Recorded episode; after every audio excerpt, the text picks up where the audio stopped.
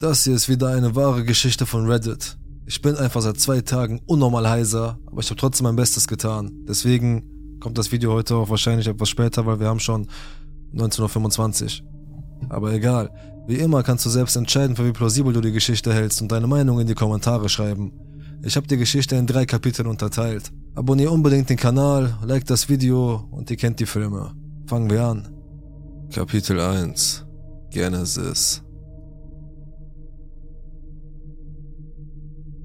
Die Geschichte, die ich erzählen werde, hat sich über mehrere Jahre ereignet und ist erst vor kurzem zu Ende gegangen. Sie betraf fast alle der wichtigsten Menschen in meinem Leben und beeinflusst uns noch heute und wahrscheinlich für den Rest unseres Lebens. Ich wollte es erzählen, damit jeder verstehen kann, wie sehr eine scheinbar harmlose Situation außer Kontrolle geraten kann. Aufgrund der Länge dieses Ereignisses werde ich diese Geschichte wahrscheinlich in mehrere Teile aufteilen. Mein Bruder war immer mein engster Freund.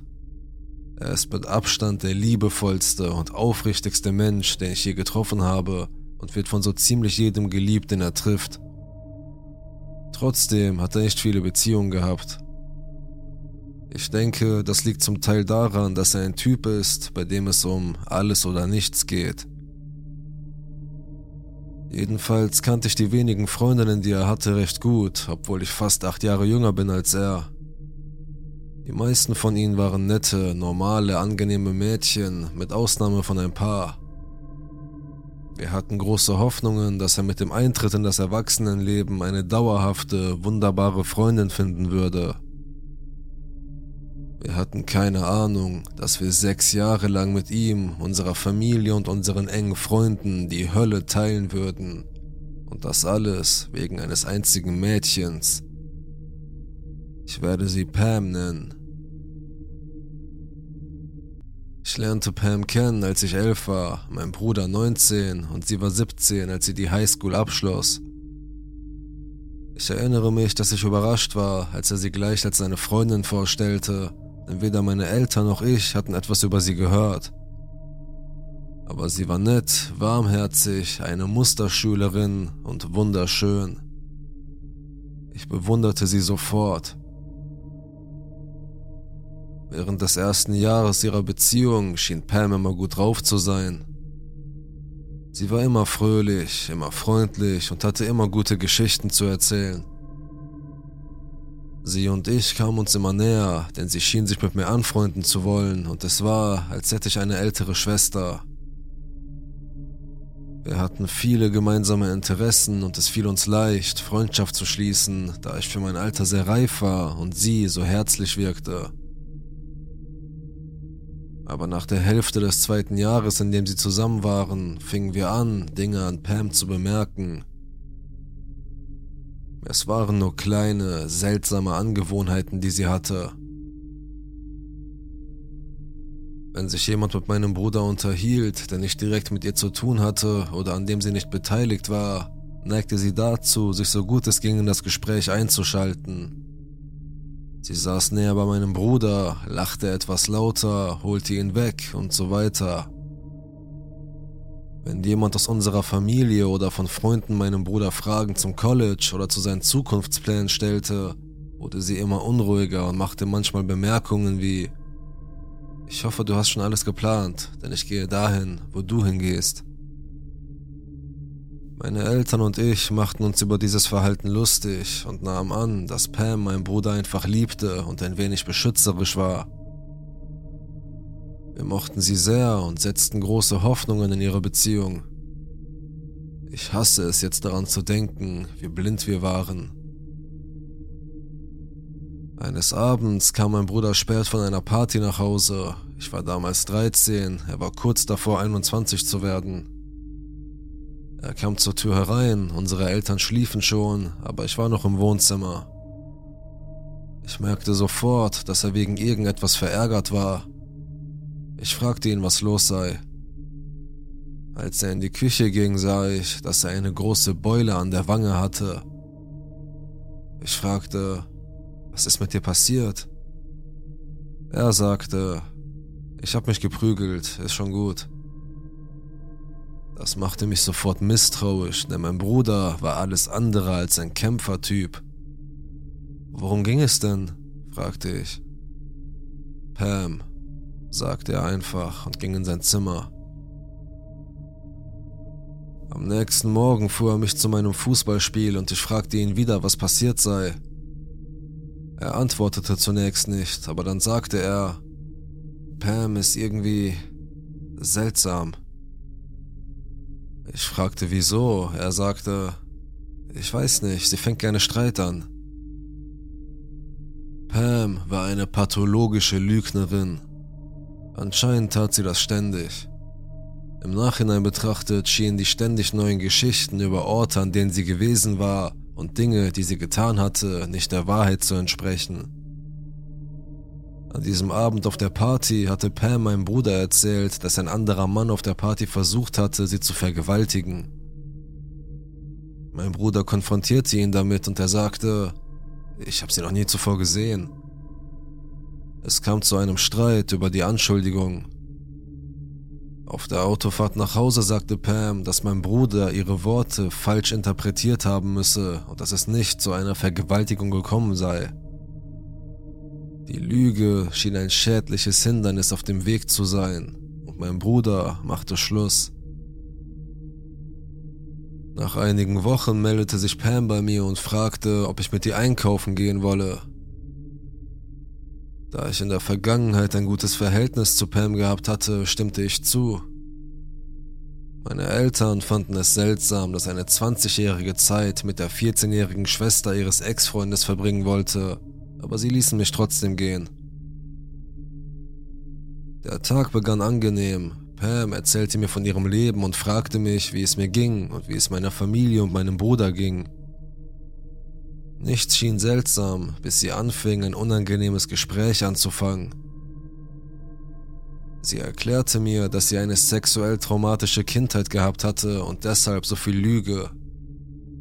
Aber sie verteidigte sich auch aggressiv und sagte, was auch immer dein Bruder dir erzählt hat, war eine Lüge. Er war derjenige, der Lügen erzählt hat.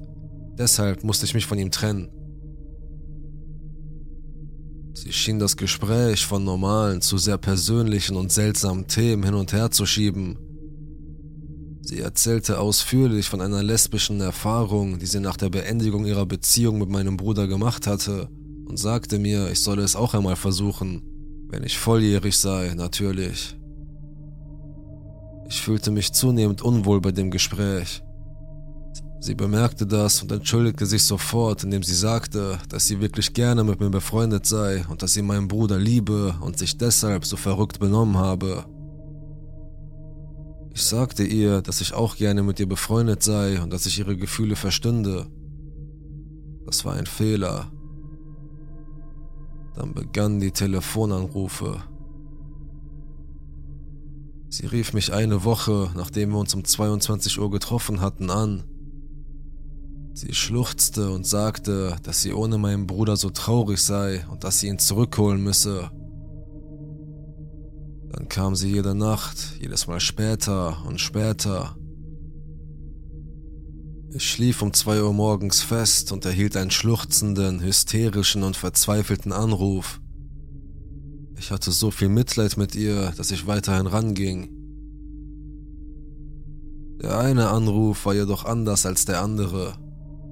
Sie war nicht hysterisch, sie weinte nicht. Ich nahm den Hörer um 1.30 Uhr morgens ab und hörte eine ruhige, monotone Stimme von Pam. Sie sagte nur einen Satz.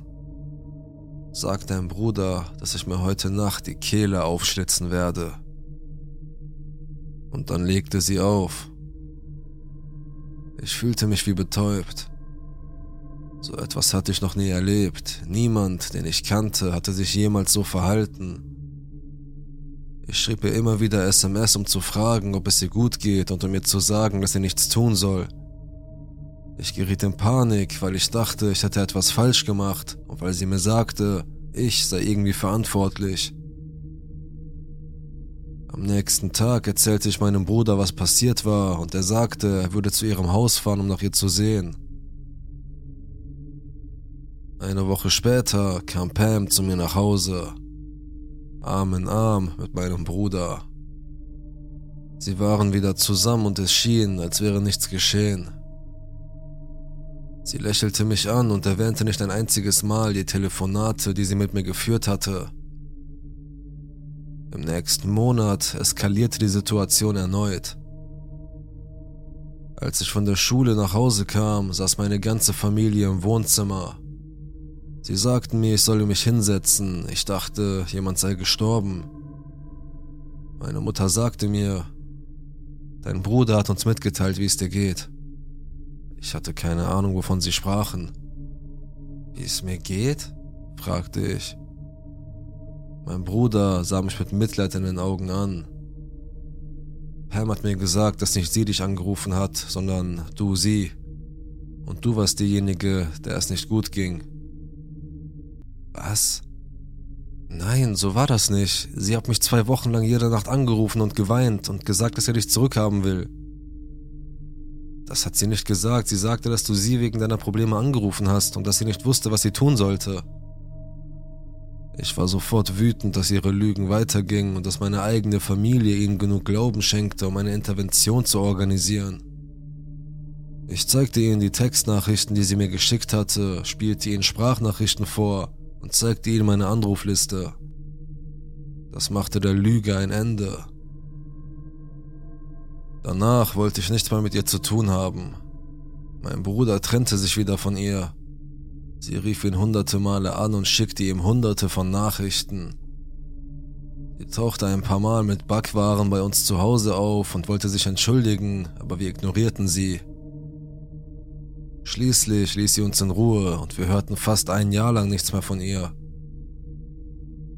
An meinem letzten Schultag vor den Winterferien erlebte ich eine unglaublich unangenehme Überraschung. An dieser Stelle wurde es unheimlich. Pam ging vor der Schule auf und ab, kaute an ihren Fingernägeln und kratzte sich am Kopf.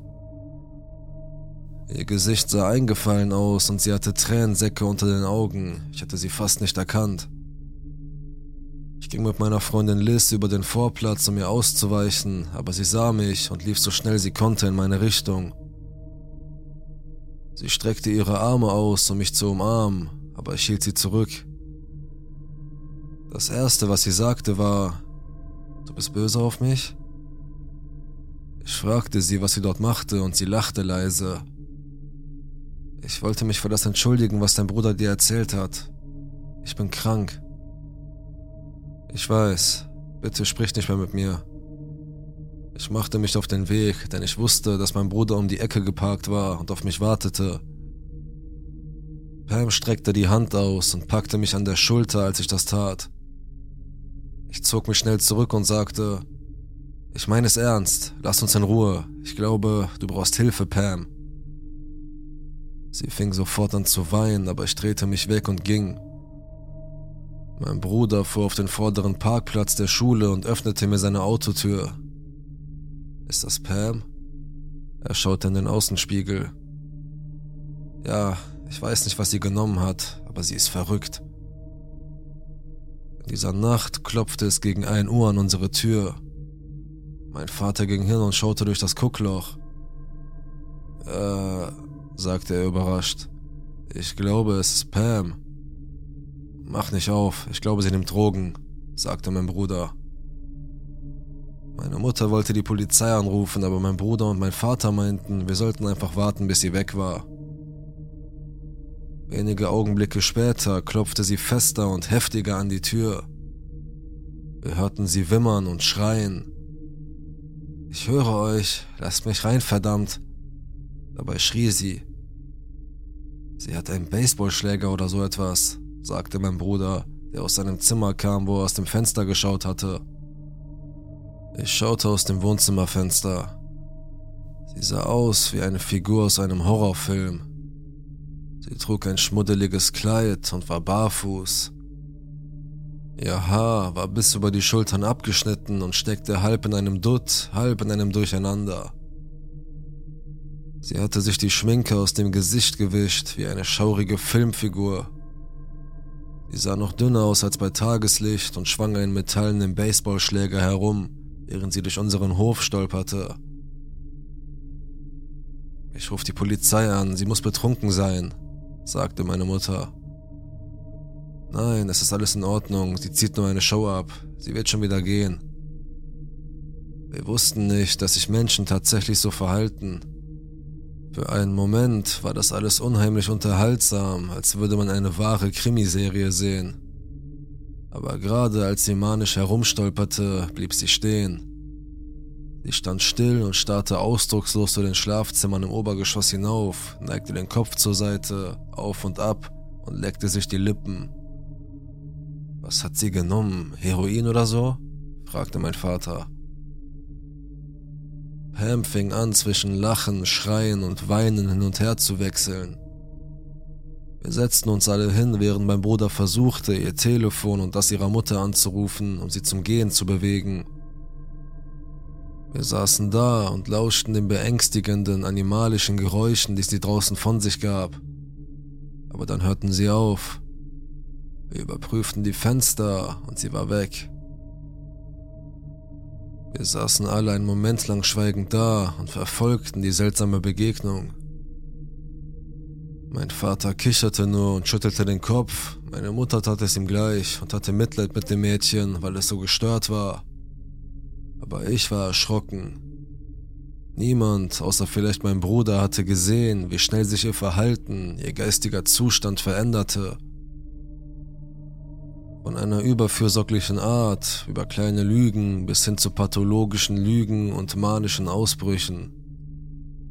Aber das war wohl ihre schlimmste Phase und wir erwarteten nicht, dass noch mehr daraus werden würde, dass sie aus unserem Leben verschwinden würde, da sie nun wusste, dass wir ihre Verzweiflung nicht nachgaben. Aber in den nächsten zwei Jahren lernten wir, wie falsch wir lagen.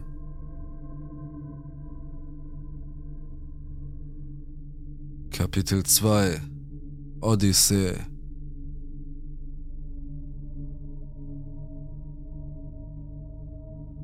Nach dem Vorfall in unserem Haus im Winter kam Pam nicht mehr zu uns. Sie war aber immer noch sehr präsent. Jedes Mitglied meiner Familie musste täglich Textnachrichten und Anrufe ertragen. Sie reichten von entschuldigend und stabil bis hin zu unglaublich verzweifelt oder empört, fluchend und drohend. Ich erinnere mich daran, dass ich nach dem Vorfall mehrere Monate lang mit eingeschaltetem Licht schlafen wollte, weil ich Angst hatte, sie würde über den Zaun unseres Hinterhofs klettern und würde sie an meinem Fenster stehen sehen, mit demselben leeren, verrückten Blick, den sie in jeder Nacht in unserem Vorgarten hatte. Schließlich beschlossen wir alle vier, unsere Telefonnummern zu ändern und sie von unseren Geräten und Konten in den sozialen Medien zu sperren.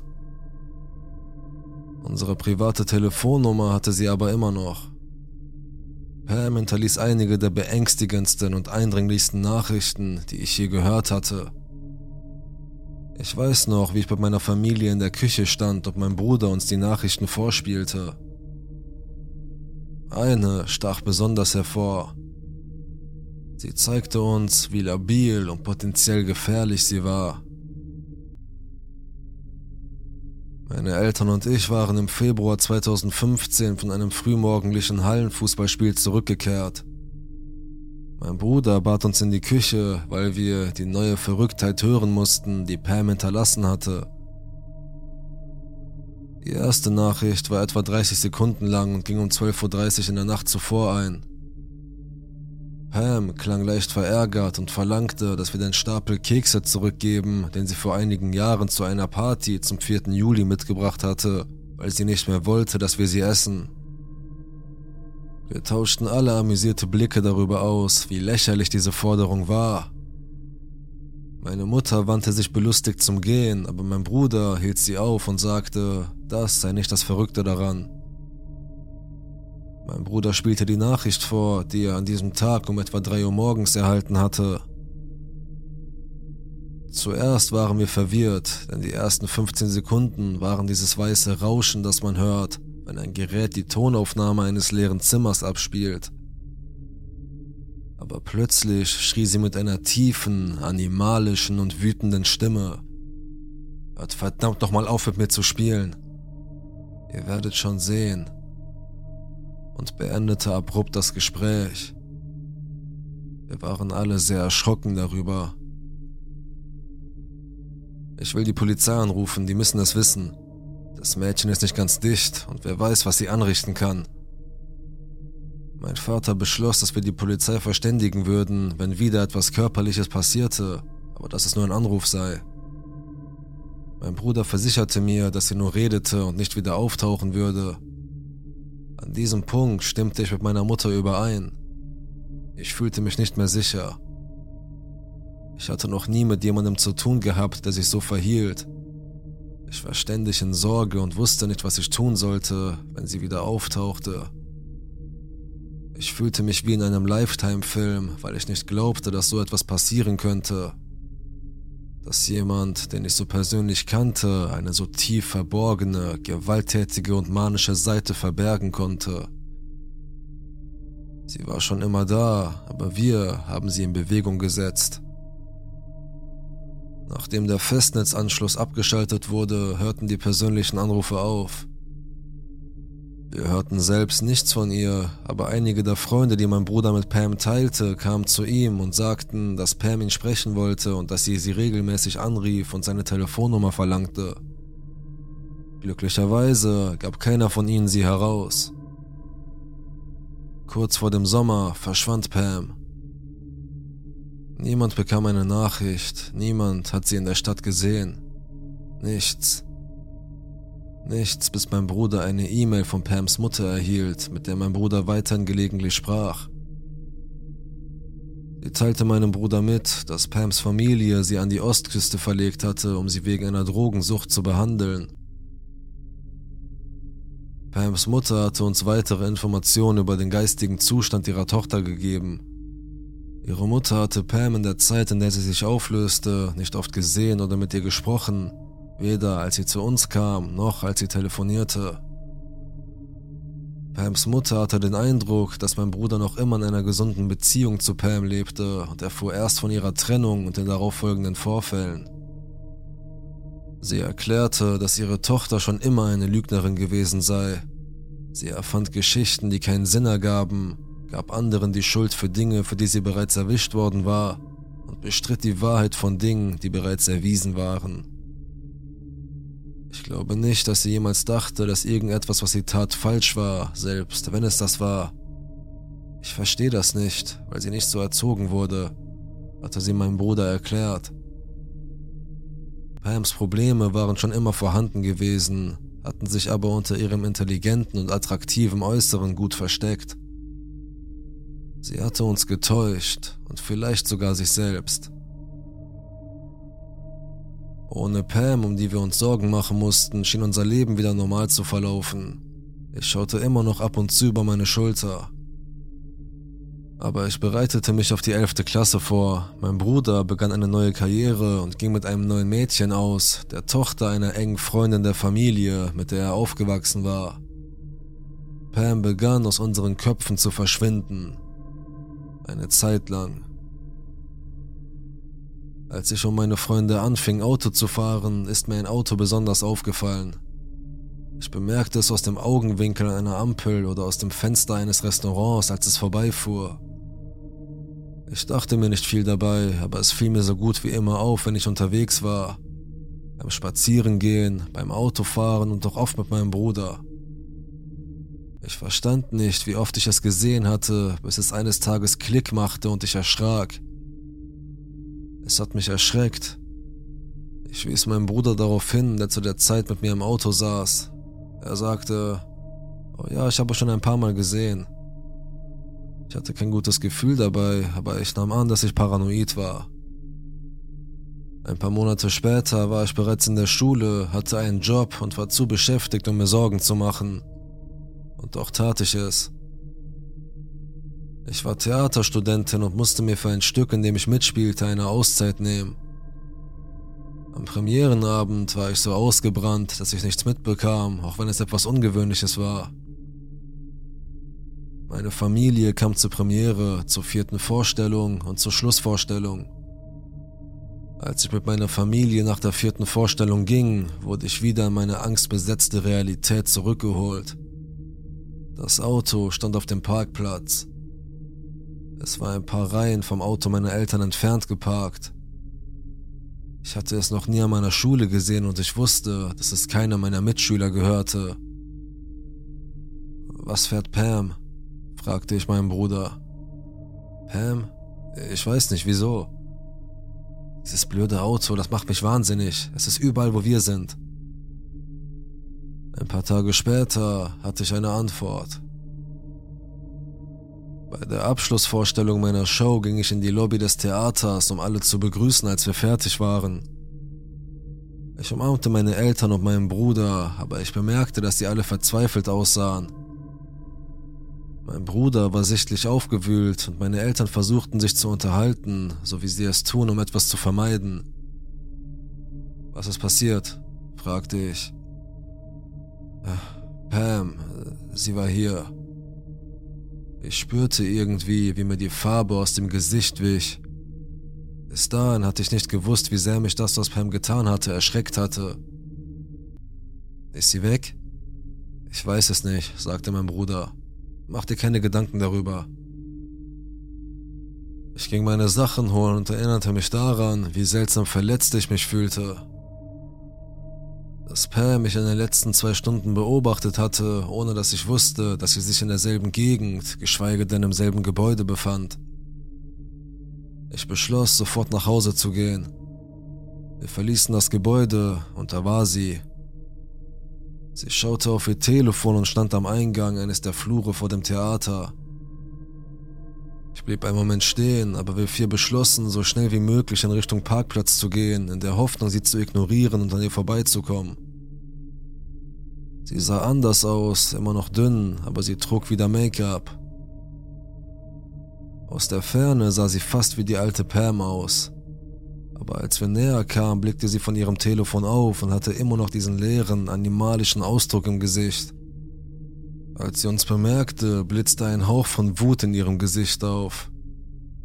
Sie sah aus, als wolle sie etwas sagen, aber wir taten alle so, als würden wir sie nicht bemerken und gingen weiter. Sie folgte uns dicht auf den Fersen. Hey, wartet mal. Am Eingang der Schule blieb mein Bruder stehen, als wir weitergingen. Ich hörte ihn sagen, du musst damit aufhören. Wir gingen zu unserem Auto und sahen den beiden aus der Ferne beim Reden zu. Ich wollte in unser Auto steigen und wegfahren. Meine Mutter und ich stiegen ein, während mein Vater draußen stand. Pam schrie mein Bruder an. Er machte sich auf den Weg zu seinem Auto. Pam lächelte künstlich, winkte meinem Bruder zu und rief ihm zum Abschied etwas zu, bevor sie zu ihrem Auto stürmte. Mein Bruder unterhielt sich noch kurz mit meinem Vater, stieg in sein eigenes Auto und fuhr los, nachdem Pam den Parkplatz verlassen hatte. In demselben Auto, das ich in den letzten anderthalb Monaten gesehen hatte. Tja, genauso verrückt wie immer, sagte mein Vater, als er das Auto startete. Wir müssen vielleicht die Polizei rufen. Wir wohnten nicht weit von der Schule entfernt, aber ich war aufgewühlt und wollte, dass mein Vater so schnell wie möglich fuhr. Jeder Scheinwerfer, den wir sahen, ließ mich erschaudern. Ich starrte auf mein Handy und versuchte nicht aus den Fenstern zu sehen. Wir erreichten eine Straßeneinmündung in unserer Nachbarschaft. Am Stoppschild rechts von uns stand ihr Auto. Papa, das ist sie. Er fuhr geradeaus und sie bog in die gleiche Richtung ab. Sie verfolgte uns. Ich war noch nie so in Panik geraten. Ruf die Polizei, bitte, sagte mein Vater zu meiner Mutter, seine Stimme so ruhig wie immer. Ich starrte aus dem Rückfenster und duckte mich tief in meinen Sitz. Zu diesem Zeitpunkt weinte ich, als ich zu einer Erkenntnis kam. Vier weitere Runden lang sprach meine Mutter mit einer Notrufzentrale, da sie nicht in der Lage war, Straßen genau zu benennen, da sie nicht beleuchtet waren und es draußen stockdunkel war. Ich lag auf dem Rücksitz und hörte zu, wie sich meine Eltern frustriert und sicher auch verängstigt anschrien und mein Vater fluchte, während sie immer näher heranfuhr. Das Auto wurde von Licht durchflutet, als sie die Scheinwerfer einschaltete und der kühle Grill ihres Wagens fast unsere Stoßstange berührte. Mein Vater drehte den Spiegel weg, um das Licht nicht in die Augen zu bekommen, und beschleunigte den Wagen. Schließlich war das Licht verschwunden und ich konnte das Dröhnen ihres Motors hinter uns nicht mehr hören. Sie war verschwunden. Als wir zehn Minuten später nach Hause kamen, schalteten wir alle Lichter in unserem Haus an. Mein Vater durchsuchte alle Schränke und unsere Hinter- und Seitenhöfe, wobei er seine Waffe dabei hatte. Sie hat mich verdammt nochmal beobachtet. Ich war fast hysterisch in meiner Erkenntnis. Seit einem Monat hatte Pam meinen Bruder und mich verfolgt. Das Auto zu sehen war kein Zufall gewesen. Sie wusste, was wir beide taten. Sie kam zu meiner Schulveranstaltung an beiden Abenden, an denen meine Familie da war. Sie wusste, wo ich mich aufhielt. Sie war mir durch die ganze Stadt gefolgt. Sie war in unserer Nachbarschaft unterwegs gewesen und hatte sich in der Nähe meines Arbeitsplatzes herumgetrieben. Plötzlich wurden die Drohungen real. Pam hatte keine Angst mehr, Grenzen zu überschreiten, falls sie das jemals getan hatte. Wir befanden uns nun mitten in einem ausgewachsenen Albtraum. Meine Familie war nicht mehr sicher. Sie war fortgegangen, um eine Krankheit zu heilen, kehrte aber zurück, nachdem sie eine andere genährt und gezüchtet hatte. Sie war unsere persönliche Terroristin, die die Macht hatte, unser tägliches Leben im Alleingang zu zerstören. Und sie hatte bereits damit begonnen, genau das zu tun. Was wie die Handlung eines schlechten Horrorfilms anmutet, die psychotische Ex-Freundin, die Verwüstung anrichtet, wurde zu unserer Realität. Ich kann dir gar nicht sagen, wie schrecklich es ist, von etwas wachgehalten zu werden, das man nicht sehen kann, von dem man aber weiß, dass es existiert und auf einen wartet, wenn man aus dem Bett kommt. Ich hätte nie gedacht, dass mich ein menschliches Wesen mehr erschrecken könnte als irgendein schreckliches Monster oder ein Buhmann. Diese Dinge existieren nicht. Trotz des Schreckens in dieser Nacht war dies erst die Hälfte, und die Dinge würden sich weiter dem Siedepunkt nähern.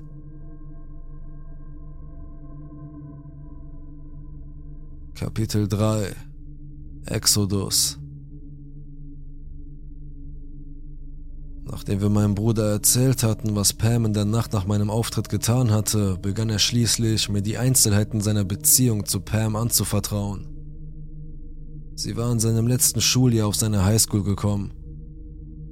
Sie erregte sofort die Aufmerksamkeit meines Bruders und seiner Freundin, da sie schön war und als neue Schülerin als zurückhaltend galt. Mein Bruder erinnerte sich jedoch daran, dass seine Freundinnen sagten, sie sei aggressiv, wenn es darum ging, Freundschaften zu schließen und erzählte gerne, dass ihre Familie aus einer wohlhabenden Gemeinde in Texas hierher gezogen war. Viele seiner Freunde hatten auch seltsame Schwingungen von ihr bekommen und sie sofort als seltsames, versnobtes Mädchen abgestempelt. Mein Bruder traf sie ein paar Jahre später wieder, als sie in die Firma kam, in der er damals arbeitete, und sagte, dass sie viel reifer geworden sei. Er nahm sie zu einem Date mit und fast sofort wollte sie ihre Beziehung offiziell machen. Er fand das ein bisschen dreist, zögerte aber nicht, weil sie mit ihrer eleganten Art zu sprechen, ihren freundlichen Worten und ihrem hübschen Gesicht beeindruckte. Doch schon nach wenigen Wochen ihrer Beziehung bemerkte er die ersten Anzeichen. Pam war sehr unsicher. Sie fragte meinen Bruder ständig, ob er noch Gefühle für sie habe, ob er ihr böse sei und ob er sie attraktiv genug finde. Mit der Zeit nahm diese Unsicherheit eine andere Form an. Pam schickte meinem Bruder mitten am Tag unaufgefordert Nacktfotos von sich, verbunden mit der Frage, ob ihm ihr Körper noch gefalle. Wenn mein Bruder sie in ihren Gesprächen eine Zeit lang nicht schön nannte oder ihr sagte, wie gut sie aussah, wies Pam ihn darauf hin, wenn er in irgendeiner Weise protestierte, wurde sie emotional und behauptete, er würde sie nicht mehr lieben.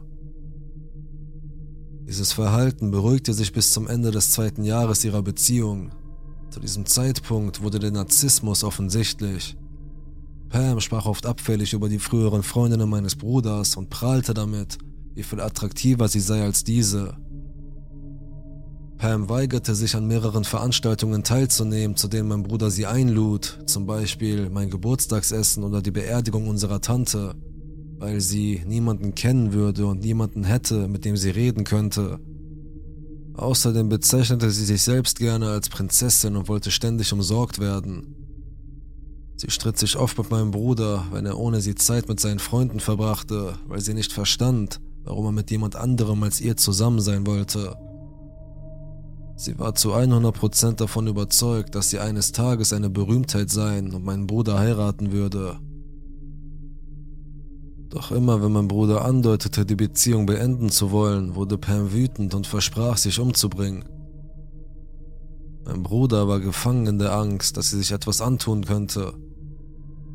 Er dachte, dass er nur blöffte und nichts tun würde, aber eines Tages entdeckte er mehrere Dosen mit verschreibungspflichtigen Pillen in Pams Wohnung. Er fragte sie danach und sie erzählte ihm, dass es sich um Antidepressiva handelte, die ihr nach dem Tod ihres Bruders verschrieben worden waren. Eines Bruders, von dem er später erfuhr, dass er nie existiert hatte. Schließlich begann Pam wütend zu werden, wenn mein Bruder ohne sie Zeit mit seiner Familie verbringen wollte. Er erzählte mir auch, dass Pam diese Wut oft auf mich richtete. Einmal bezeichnete sie mich als Schlampe und machte Bemerkungen und Theorien darüber, dass meine Mutter eine Affäre gehabt haben musste, deren Produkt ich war, weil ich so hässlich war und mein Bruder nicht, sodass mein Bruder beschloss, dass es an der Zeit war, die Beziehung zu beenden, egal wie. Diese Information beunruhigte mich, denn alle ihre Handlungen danach schienen abscheulich, böswillig und noch psychotischer zu sein, als sie es damals gewesen waren. Aber in den letzten anderthalb Jahren, die wir mit Pam verbracht haben, konnte psychotisch nicht annähernd erklären, was sie uns angetan hat. In den Wochen nach dem Vorfall im Auto schlief ich kaum.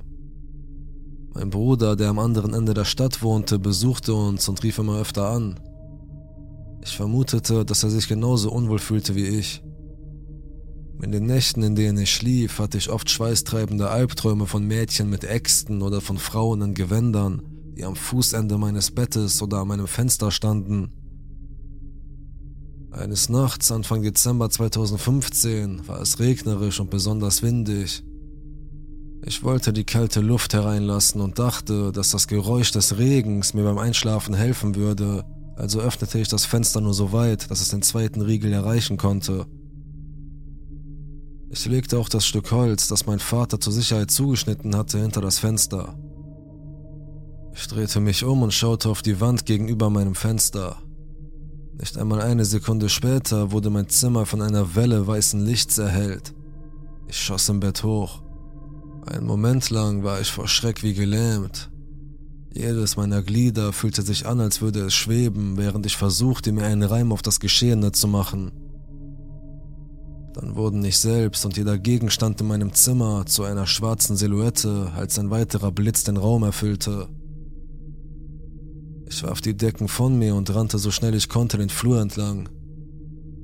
Ich habe so laut geschrien, dass ich mich selbst überrascht habe.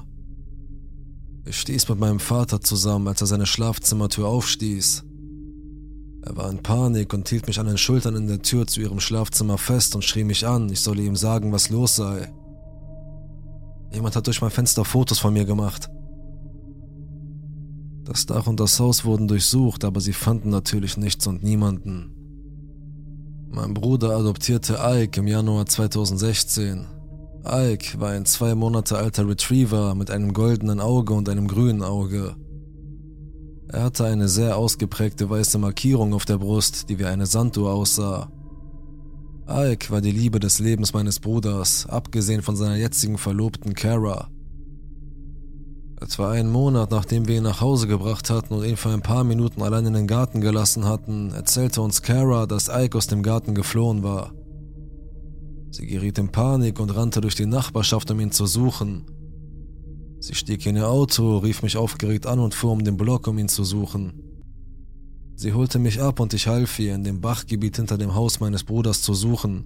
Wir konnten ihn nicht finden. Als wir jedoch zum Haus meines Bruders zurückkehrten, saß Ike auf der Veranda. Wir waren erleichtert, denn er war unverletzt und schien so fröhlich wie immer zu sein, obwohl sein Halsband fehlte. Ich half Kara, den Garten nach Möglichkeiten zu durchsuchen, wie er hätte entkommen können. Wir kamen beide zu dem Schluss, dass er durch eine kleine Lücke im Gartentor auf der Seite des Gartens geschlüpft sein musste. Ich war verwirrt, weil er kein Gras oder Kletten in seinem Fell hatte. Wir dachten uns nichts dabei. Ein paar Wochen später machten mein Bruder und Kara einen Wochenendausflug mit Freunden und ich bot ihnen an, auf Ike aufzupassen. Sie brachten ihn am Freitag vor dem dreitägigen Wochenende vorbei. Ike spielte gerne mit unserem älteren Labrador Daz. In der zweiten Nacht, in der er bei uns war, war ich mit Freunden unterwegs und mein Vater hatte die beiden Hunde gegen 20 Uhr in den Garten gelassen. Er saß in seinem Sessel im Wohnzimmer und sah sich mit meiner Mutter eine Sendung an. Er rief nach Ike, aber er kam nicht. Mein Vater ging hinaus und sah sich in den Büschen um, fand ihn aber immer noch nicht. Er wurde besorgt und eilte ins Haus, um Licht zu machen. Meine Mutter schloss sich ihm an und beide suchten den großen Hof ab, fanden ihn aber nicht. Ich hoffte, dass er in dieser Nacht zurückkehren würde wie beim letzten Mal, aber das tat er nicht. Mein Bruder war untröstlich. Ich half ihm bei der Erstellung von Flugblättern, die er an unserer und seiner Nachbarschaft aufhängen wollte. Ein paar Wochen vergingen und wir hörten nichts. Mein Vater war Mitte Februar mit Gartenarbeit beschäftigt. Nach ein paar Stunden kam er herein und legte etwas auf den Küchentisch. Was ist das? Ich zog die Stirn in Falten, als ich es sah. Das ist Ikes Halsband. Es lag im Vorgarten. Ich hätte es fast mit dem Rasenmäher überfahren. Du musst es deinem Bruder bringen. Es war das Halsband von Ike. Sein erstes Halsband. Nicht das, das er in der Nacht getragen hatte, als er aus unserem Garten verschwand. Es war sein Welpenhalsband, das er an dem Tag verloren hatte, als er bei meinem Bruder aus dem Garten kam. Da hat es Klick gemacht. Jemand hatte den Hund meines Bruders nicht nur einmal, sondern zweimal gestohlen. Ich erzählte meinem Bruder, Kara und meinen Eltern meine Theorie und es fiel ihnen nicht schwer, sie zu verstehen. Es musste mit allem anderen zusammenhängen. Gerade als wir dachten, sie sei aus unserem Leben verschwunden. Doch nur wenige Wochen später, im April 2016, sollten neue Entwicklungen dem Ganzen ein Ende setzen. Während Kara einen Schaufensterbummel im Stadtzentrum machte, bemerkten sie und ihre Mutter ein Auto, das auf der Straße parkte. Ein Auto, in dem ein Welpe saß. Da es draußen etwas warm war, gingen sie zum Fenster und warfen einen Blick auf das Tier. Kara erkannte ihn sofort an seinen Augen und der Markierung auf seiner Brust.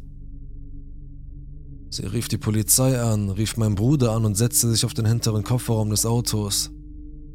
Die Polizei traf ein, als der Besitzer des Wagens zu ihm zurückkam. Das Mädchen war durch die Anwesenheit der Polizei und Caras wütende Anschuldigung sofort aufgebracht. Das Mädchen war nicht Pam und sie wurde eher hilfsbereit. Das Mädchen sagte, dass sie den Hund erst vor ein paar Tagen über eine Online-Anzeige gekauft hatte.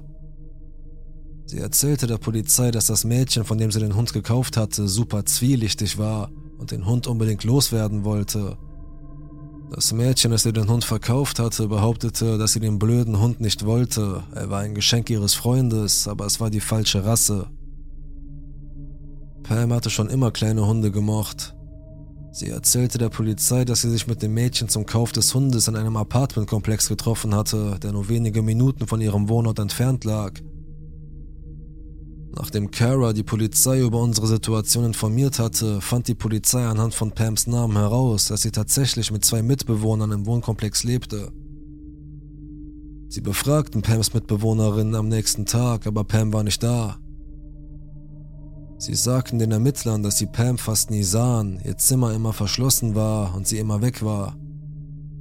Sie hatte keinen Job, obwohl sie behauptete, einen zu haben, und ihre Mutter war oft da, um nach ihr zu sehen und ihnen die Miete vorbeizubringen. Wenn sie jedoch mit ihr sprachen, sprach sie viel über ihre frühere Beziehung und schwankte zwischen der Aussage, wie sehr sie ihn und seine Familie liebte, und der Aussage, dass sie alle den Tod verdient hätten und in die Hölle kommen würden. Mit den Informationen, die das Mädchen, das Ike gekauft hatte, und Pams Mitbewohnerin lieferten, hatte die Polizei schließlich genügend Beweise, um Pams Wohnung zu durchsuchen. Ich weiß nicht viel darüber, was sie gefunden haben, aber was ich weiß, hat meine Familie um mich entsetzt. Auf Pams Computer fanden sie hunderte von Fotos von meinem Bruder, meinen Eltern, Kara und mir. Unsere Autos, unsere Häuser, meine Schule, die Schule meines Bruders, von Ike. Bilder, die nachts durch unsere Fenster aufgenommen wurden. Bilder von uns beim Schlafen, Fotos aus unseren sozialen Medien von Urlauben, das Bild vom Heiratsantrag meines Bruders an Kara. Die hatte sich sogar in einige von ihnen gefotoshoppt. Sie hatte immer noch Bilder von ihr und meinem Bruder und ihr mit meiner Familie in ihrem Zimmer hängen. Sie hatte Ike wochenlang in ihrem Schrank auf einem Handtuch und mit nur Wasser und wenig Nahrung gehalten. In ihrem Suchverlauf fand man alles, von Vergewaltigungsfantasien und anderen Gewaltpornografien bis hin zu Waffenforschung. Die Polizei hatte nun genügend Beweise, um Pam endlich zu verhaften. Also an Pam, lass uns nie wieder treffen. Das war also die Geschichte. Was denkst du? Schreib deine Meinung in die Kommentare und abonniere den Kanal, um nie wieder ein Video zu verpassen. Man hört sich.